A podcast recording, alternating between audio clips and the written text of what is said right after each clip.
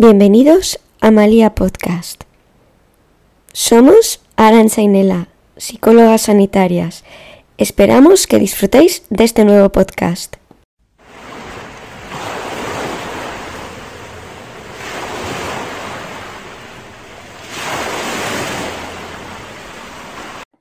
Hola Arancha. Hola Nela, ¿qué tal estás? Bien, ¿tú qué tal? Muy bien, muy bien, con ganas del podcast de hoy, la verdad. Sí, yo también. El último fue sobre, hablamos sobre sexualidad, más enfocado hacia, bueno, hablamos sobre el orgasmo femenino. Y, hoy traemos un tema también muy interesante, que es Arancha. La diversidad sexual. Vamos a seguir con tema picantón, pero vamos a darle una vuelta más todavía. Eso, es que es muy, muy importante hablar sobre ello y qué, podemos decir sobre la diversidad sexual. Yo en un primer momento creo que, habría que hacer una reflexión en un primer momento respecto a la, a la sexualidad en general porque estamos muy acostumbrados como a encasillar mucho a la gente de homosexual y entonces ya solo te gusta la persona que, de tu mismo sexo, eh, heterosexual, pues ya está, solo puedes tener eh, relaciones con personas del sexo opuesto o del género opuesto y luego ya los bisexuales que es como le dan a todo. Sí, que son los viciosos, ¿no? Que eh, mucha gente tiene esa sensación. Y yo me acuerdo cuando en la carrera di la asignatura de sexualidad me, me abrieron, me dieron un concepto que al final a mí me abrió mucho muchísimo la mente, que fue eh, el tema de hablar en espectro, más que en eh, mm, polaridades, vamos a decir, o polos opuestos.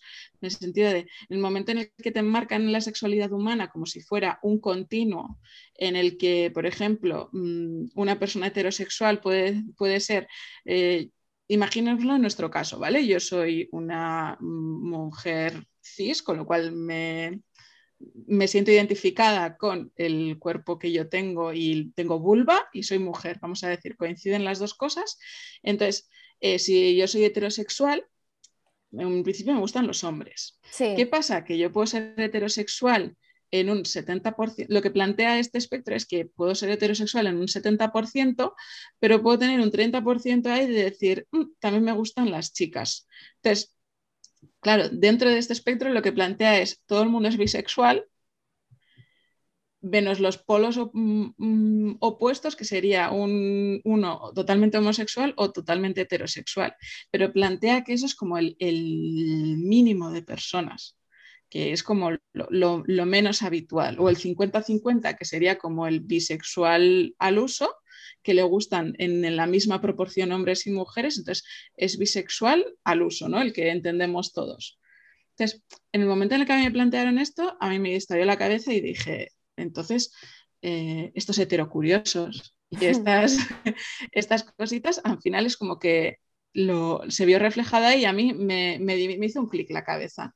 No sé a ti tú qué opinas eh, con respecto a esto, Nel. ¿A ti te cuadra un poco o no? Hombre, me parece interesante lo que has dicho, ¿no? Que, haya lo del espectro y que, diga, y que se diga que todos somos eh, bisexuales, ¿no? Que haya que nos puedan gustar o bien la persona del sexo opuesto o, la misma y que luego sí que haya personas que, que, no. Y también lo que comentaba antes, de que todavía, bueno, todavía la homosexualidad se ve mal en algunos entornos, pero también la bisexualidad se ve como que, lo que he dicho antes, ¿no? Que igual hay personas que la ven como, va, tú le das a todo, eres un poco, a ti lo que te gusta es el mambo y, y ya está. Sí, a ver, al final es como el, miedo a lo diferente. En el momento en el que eh, no cumples con esos estándares de heterosexualidad, digamos que es como la mayoría en un principio, en un principio aparentemente eh, eh, más abunda, pues en el momento en el que tú te sales de esa norma y ya planteas otros tipos de, sexualidades, ahí ya es como que la gente se echa a temblar y entonces pues tiene que encontrar como algo está mal con estas personas. Claro, pero también es porque tristemente no está normalizado o yo entiendo que hay parejas homosexuales que igual no quieren decir abiertamente eh, hmm. que son homosexuales por miedo al rechazo, pero también es verdad que si ese miedo o, se hablase más tranquilamente, sin quitándole mm, culpa Como bueno, en el podcast anterior también hablábamos de la culpa, ¿no? Pues este, en este caso también, si esa culpa se quitase y se hablase con naturalidad, igual la gente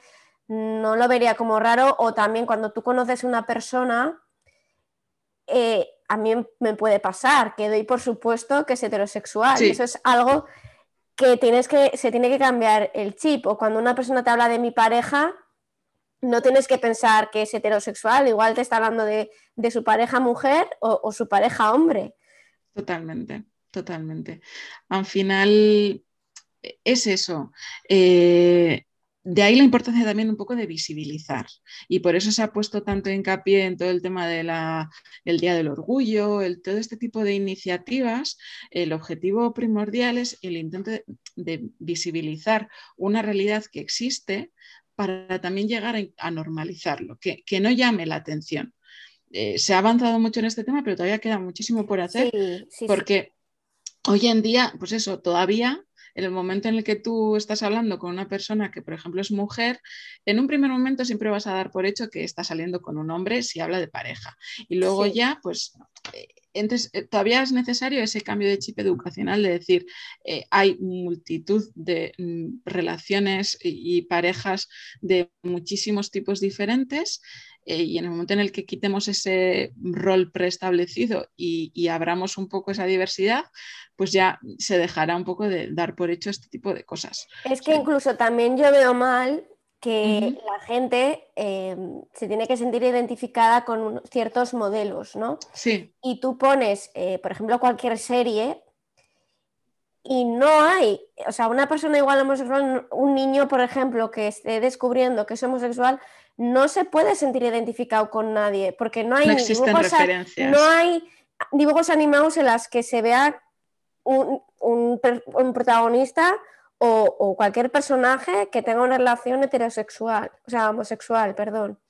No, no hay ese reflejo. O en una serie cualquiera, ahora se está empezando a ver. Ahora sí. Que hay en algunas series pues que hay parejas homosexuales, ¿no? Pero hasta ahora no había. Entonces la gente que sea niña, adolescente, va a pensar que igual lo que siente está mal. Porque no, no se refleja en ningún sitio. Ya no solo eso, sino el no poder tener referentes eh, influye muchísimo. Claro. Influye muchísimo, porque al final es como eh, el, el, referente heterosexual, al final eh, lo puedes llegar a tener en casa en la mayoría de las casas hoy en día, pero en el momento en el que no tienes ese referente de tus padres o ese referente difiere a tu sexualidad, porque puede pasar también lo contrario, de tener padres homosexuales o madres homosexuales y, no, y tú ser heterosexual. Y dices, en el momento en el que tú no tienes eh, esa concordancia, digamos, con, tus figuras paternas, dices, vale, y, entonces eh, tienes que buscar referencias fuera de ahí. Y en el momento en el que la diferencia es que una persona heterosexual con, con madres o padres homosexuales va a tener multitud de referencias, por lo que tú dices, en series, porque hay parejas heterosexuales por todos lados, amigos, porque es lo que más abunda. Pero en el momento en el que mm, tú te encuentras siendo homosexual con padres heterosexuales, incluso familiares todos heterosexuales, y dentro de tu familia no tienes un referente homosexual y tiendes a mirar hacia afuera, Ahora sí que es verdad que ya sí, ahora cada vez más.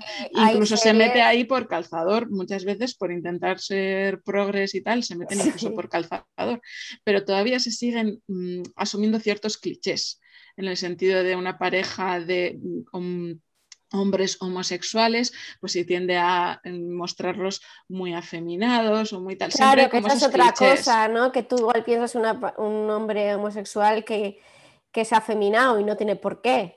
Eso es. O igual con las mujeres, bolleras, camioneras, tal. Con el pelo corto, futbolistas, ¿no? Eso es. Hmm. Sí, sí, sí. Yo, por ejemplo, lo digo aquí abiertamente, yo soy homosexual y, no suelo cumplir con esos clichés, esos estándares eh, que se le aplican a las mujeres homosexuales de eh, pelo corto, camionera, masculina, tal. A mí me encanta maquillarme, a mí sí que me considero una persona femenina, me, me considero femenina, entonces mucha gente todavía se sigue sorprendiendo cuando yo digo, no, no, yo tengo una pareja de además de, hace muchísimos años y, todavía se sorprenden de que sea chica. A mí muchas veces, aún y todo, hoy en día, pues mira, hace dos días eh, que conocí a una persona y, le hablé de mi pareja y siempre tienden al él. ¿Y, él en qué trabaja? O, ¿Y él? Y, entonces... Sí, pues yo te iba a decir que yo cuando te conocí, que me marcó mucho, de eso, hablando de que íbamos a hablar de este, de este podcast, te, lo dije, ¿no? Sí. A mí me, pareció muy natural que me, me hablaste de tu pareja y me dijiste novia y, me, no me, acababas de conocer. Entonces, que me gustó mucho que lo hablases con tanta naturalidad y creo que así debería de ser. Lo que pasa es que yo sé, soy consciente que hay cierto rechazo y que hay gente que igual no habla tan abiertamente por miedo a ser juzgados, ¿no? A, a, ese rechazo, que es lo que tiene que cambiar, que también es verdad que somos muy progres, pero hay gente que piensa que a mí no me toque. No, y, sigue pasando. Por ejemplo, en el ámbito laboral, eh, yo sigo habiendo momentos en los que a veces dudo de si decirlo o no, porque todavía ¿eh? no sabes cómo puede reflejar. Sí, sí, sí, sí. Y es una pena. Y bueno, esto yo sí que considero que va a ser cuestión de tiempo y. Claro, pero al final tú eres la misma, o sea, no vas a ser menos profesional por ser homosexual. Exacto. Pero bueno, al final, pues lo que decíamos en el podcast anterior, son áreas y bastante más íntimas y, dices, bueno, pues, pero de ahí el, el, hecho de normalizar. En el momento en el que tú no normalizas, también es como que tu entorno estás haciendo como un acto educativo vamos a decir. Yo, yo lo tomo un poco así también. Tú das un poco el, ejemplo a tu alrededor de lo que está, de que si tú lo llevas con normalidad, ellos acabarán también llevándolo con normalidad. Si tú lo tapas y, te empeñas y, y no te fuerzas a hacer cosas que, no harías siendo heterosexual, vamos a decir, pues en el momento en el que tú introduces unas cosas raras, ya la gente es como que se empieza a sentir incómoda y dices que no sé, porque a veces lo hablas, pero otras veces no, pero tal, no sé qué, no sé cómo actuar. Si tú desde un primer momento vas claro, pero claro, yo hablo desde una situación muy cómoda en la que mi entorno ha sido todo lo maravilloso y, todo muy apoyándome y todas estas cosas. Hay gente que no Claro, ¿no? Que hay gente que igual que su familia le deja de hablar porque no quiere saber nada o que sus amigos también le dejan de lado. Que bueno, que yo diría de entrada que esa gente no es amiga de verdad. Porque el que es amigo de verdad también debería de entender que no hay nada malo, que tú quieres a otra persona de tu mismo sexo y ya está. Tú sigues siendo la misma persona Yo sinceramente puedo llegar a entender que todavía haya personas así porque lo que decimos, falta mucho trabajo de, educar y de... Entonces, eh, yo en esto no, no, me guío por la rabia ni por el enfado. A ver, en el momento me puedo enfadar mucho, pero luego ya me enfrío y digo, bueno, es que todavía queda mucho por hacer. Entonces, eh, eh, sí que es verdad que el mensaje es un poco de decir, eh, creemos que somos más progres de lo que realmente somos. Porque hoy en día en política todavía se sigue debatiendo de si una pareja homosexual se le puede decir matrimonio o no, o si pueden adoptar o no. Quiero decirte, hay partidos políticos que todavía siguen teniendo como esta, estos debates. Entonces, partiendo de esta base queda mucho por hacer, pero eh, lejos de frustrarnos y de igual victimizarnos y decir, ay, hijo, yo en esto tengo desventaja, pues sí, pues sí, igual que una mujer, eh, pues imagínate, una mujer, vamos a decir, trans, ya, es que eso es otro tema que, habría que hablar también de la transexualidad, que es un tema que todavía también hay gente que tiene rechazo y que no entiende que haya hmm. mujeres que puedan tener pene. Sí, sí, pero bueno, que eso ya es identidad de género, ya ahí no es una orientación sexual, que es al final lo que, lo mm. que nos, hemos enfocado. Eso podríamos hablarlo tranquilamente en otro podcast porque da, para mucho. Pero bueno, yo creo que nuestro objetivo con este podcast también es un poco abrir mentes y decir, esto existe, eh, y, romper un poco esos mm, clichés establecidos, preestablecidos, digamos, ¿no? También la tranquilidad de, estos temas se puede hablar y, no pasa nada. Y también, pues, como decíamos en el podcast anterior, el hecho de mm, estamos aquí para cualquier persona que lo necesite. Al final, como psicólogas, pues nuestra intención también es intentar ayudar a los demás. Entonces, un poco dar dar ejemplos de, situaciones que hemos podido vivir, o yo personalmente, o pacientes que nos hemos podido llegar a encontrar, o gente que conocemos. al final... A mí, a mí me, bueno, yo ya he dicho antes, ¿no? Que a mí, que sí que cuando te hablan de pareja, tiendes a pensar todavía en, figura masculina, sobre todo en el caso pues, de mujeres que mm, te hablan de pareja, ¿no? Lógico. Y de hecho me pasó con una paciente que me habló de su pareja y de repente era, era mujer. Y, claro, yo me di cuenta ahí que vale, que yo sí que acepto a cualquier persona, eh, a mujeres que les gusten las mujeres o a hombres que les gusten los hombres, pero sí que es verdad que me di cuenta que había algo ahí que no había hecho clic, ¿no? Pero es lógico, al final nos criamos de esta manera. Entonces, ya yo no culpo a nadie, ni, incluso yo a veces caigo en ese error siendo homosexual. Que, o sea, fíjate. Hmm. Entonces, lo importante ya no es solo es, eh, tener esa primera idea, porque yo eso lo veo relativamente normal y lógico teniendo en cuenta cómo nos hemos criado, sino la, intención de querer realizar ese cambio. Luego eso ya vendrá con el tiempo y con el esfuerzo, pero bueno, ya el simple hecho de que tú hayas llegado a esta reflexión y, hayas, te hayas dado cuenta es un paso de gigante teniendo en cuenta todo nuestro entorno. Y luego también hablando de otra cosa, eh, hablando ya de, también de este tema, que eh, tú cuando buscas en cualquier sitio el término pareja, por ejemplo, eh, a la hora de hacer carteles y así para determinados temas, tú pones pareja y sale hombre-mujer. Sí. No salen mm, dos mujeres, dos hombres. Supongo que si pones homosexual te saldrán mil fotos. Pero que me llama la atención que si tú pones pareja, debería de empezar a ver ese cambio también, ¿no? De, de naturalizar que hay todo tipo de parejas y que todas las parejas son aceptables y, respetables y que, bueno, esto ya es un poco cliché, pero que el amor es amor, ¿no? O sea, ¿qué, más da? No, pero es verdad, al final es la base de todo, en el sentido de que son personas que se quieren entre ellas y a partir de ahí la pluralidad del ser humano es, es la pluralidad que puede llevar, se traslada también a las relaciones todas las personas somos diferentes, igual que hay gente pues, que eh, puede ser homosexual, hay gente que es bisexual, hay gente que es poliamorosa, y, hmm. todo estará bien desde el momento en el que se respeta a, los demás y, pues el respeto, mm, la libertad de cada uno termina en el momento hmm. en el que se encuentra mm, coartando la libertad de la otra persona. Exacto. Entonces, pero eso, esa, falta de representación además es... Sí, yo creo que eso tendría que cambiar. Pero porque no se normaliza realmente.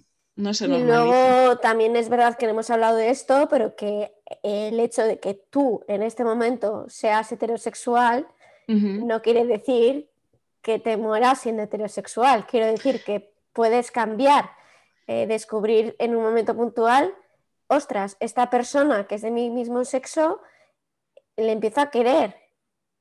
Claro, es que eso puede llegar a pasar. personas que tengan hijos y que de repente igual rompan el matrimonio y que digan, uy, si me empiezan a gustar las mujeres, porque al final tú te enamoras de, una personalidad o de un conjunto de cosas, ¿no?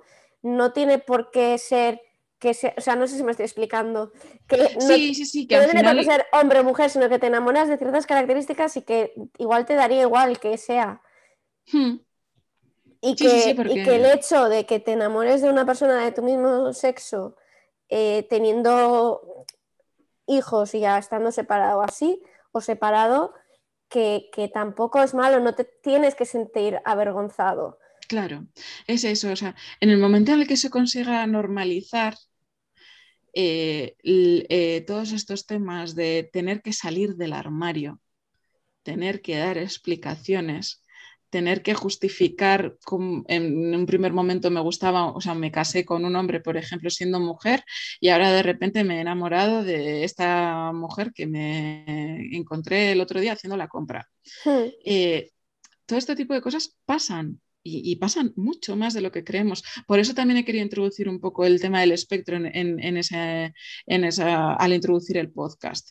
Porque tú puedes considerarte totalmente heterosexual y que solo te gustan, siendo mujer, solo te gustan los hombres, y llegado un momento puede ocurrir esto. Y puedes decir, pues mira, mm, en su mayoría me suelen gustar hombres, pero eh, este perfil de mujer, por ejemplo, me puede llegar a atraer o me puede llegar a gustar y, puedo llegar a plantearme una relación.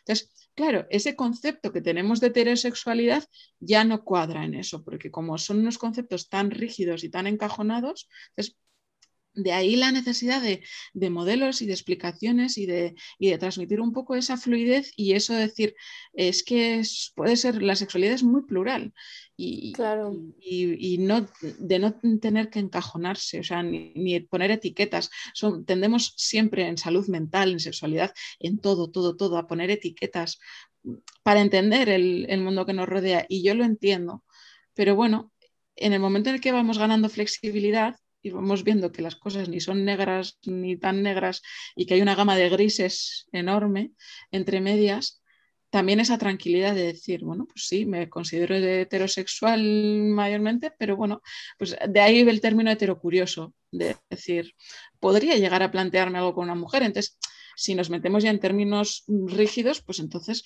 serías una persona bisexual que tiende más a gustarle los hombres, pero claro, que no significa que si dan con un hombre o con una mujer que tiene características que le gustan, Exacto. que no se pueda enamorar o que no le pueda llegar a gustar, ¿no? Y en el momento en el que tengamos la libertad un poco de pensar así, de no tener que encajonarnos, es el momento en el que la culpabilidad y, y, todo ese tema, esa necesidad de dar explicaciones o ese miedo a que nos rechacen personas de nuestro alrededor, desaparecen. Porque estamos en un marco diferente, pero claro, todavía no hemos llegado a ese punto ni, mucho menos. No, es que de hecho te iba a decir que me llamó la atención mientras estábamos hablando lo que decías de los trabajos, ¿no? Que me parece de cierta importancia el hecho de que haya gente que igual en su trabajo no se atreva a decir hmm. qué tipo de orientación sexual tiene, por miedo a, al rechazo o incluso, no sé, en algunos aspectos que le puedan hasta despedir. Claro, a ver, esto pasa sobre todo a, mí personalmente y a, compañeros que tengo del colectivo. Odio tener que decir esto, pero por ahora es lo, que nos toca. Eh, sobre todo en entornos con niños, es donde como más presionados eh, nos vemos a tener que estar coartando muestras de afecto o, expresiones. Yo, por ejemplo, soy muy cariñosa a la hora de hablar.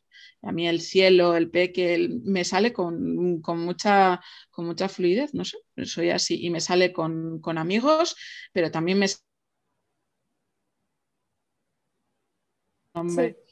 Pero sí que es verdad que, por ejemplo, cuando alguna vez nos ha pasado, estando trabajando, ya por mm, y a ver niños delante y todas estas cosas, ahora ya no tanto, pero sí que ha llegado a pasarnos de decir, mmm, llámame por mi nombre, ¿sabes? es como que no se note qué tal, porque hay niños y porque eh, hemos sido testigos de miradas muy mal dadas por, darnos la mano simplemente. Que yo tampoco soy una persona que me ponga a morrearme aquí delante de nadie, pero no lo, no lo hice, no, lo hago, no lo haría tampoco teniendo para una pareja chico, quiero decirte.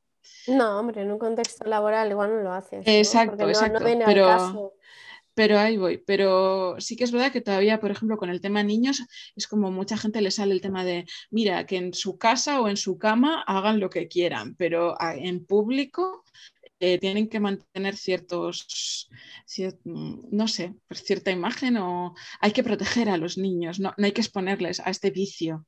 ¿Sabes lo que te quiero decir? Eso todavía se sigue manteniendo. Claro, porque igual se piensa, bueno, a ver, ya sé que no es contagioso, pero puede haber gente que piensa que igual se les pega.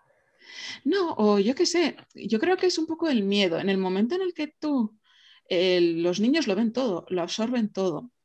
Entonces yo creo que es más ese miedo de, como les estamos exponiendo a ellos, el, incitar, el, en el momento en el que le abres esa posibilidad, ya eh, cabe la posibilidad de que ese niño tome esa elección. Si no conoce que existen las parejas homosexuales, él jamás se va a calificar como homosexual porque no conoce esa palabra ni ese término ni lo ha visto. Pero en el momento en el que tú a una persona le das a elegir de, oh, mira, puede ser homosexual, puede ser bisexual, puede ser... Pero ahí vendría que la, el, homosexual o el heterosexual no nace, ¿no? O sea, ¿o qué, qué opinas tú? ¿Que naces o, o, te haces o las circunstancias te cambian? Yo considero que a cada persona le gusta lo que le gusta. Y yo he visto a personas que con el tiempo han ido cambiando y les ha ido gustando diferentes cosas y hay gente que desde que, pero como en todos los gustos, quiero decirte, eh, a ti te puede pasar en un primer momento que te gustan los perros, por ejemplo, ya que, y, te gustarán los perros desde, desde siempre y no sabes decir cuándo ni, ni hmm. por qué. Ah, yo considero que esto es igual lo que pasa es que muchas veces ha habido gente que eh, empezó teniendo, siendo homosexual, empezó teniendo una pareja del sexo opuesto, porque como no tenían referentes, porque no ni siquiera se había planteado la posibilidad de ser homosexual, porque no tenía esa posibilidad en su cabeza. Y en el momento pues, que ocurrieron ciertas cosas, fue madurando, fue conociendo a otras personas y fue ya expandiendo esa mente, dijo, ah, pues es que a mí sí realmente me gusta esto. Lo que pasa es que Claro, que por no, por no voy a decir seguir la corriente, pero igual empezaron por conteniendo relaciones heterosexuales porque es igual más o menos lo que toca o lo que es esperable, pero luego va dándose cuenta de, uy, si, si esto no, no, va conmigo, ¿no?